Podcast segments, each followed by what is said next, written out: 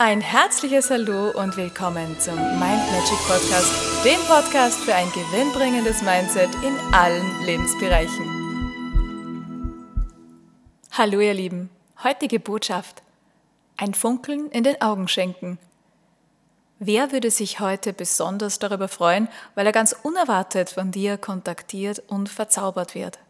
Wer könnte es derzeit wirklich gut vertragen, von deiner schönen Energie etwas zu bekommen?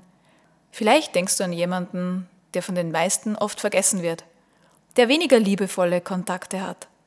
Jemand, dem dein Strahlen jetzt besonders gut tun würde.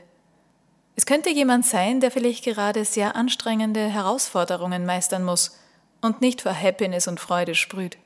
Jemand, der vielleicht gerade im Moment sein Strahlen verloren hat und gerade dabei ist, es wiederzufinden. Schenke ihm doch deines, denn je mehr du ausstrahlst, desto heller wird alles. In diesem Sinne wünsche ich dir einen hellen, strahlenden, wunderschönen Tag, alles Liebe und bis zum nächsten Mal. Und weitere Infos und Tipps findest du auf meiner Homepage mindmagic.at.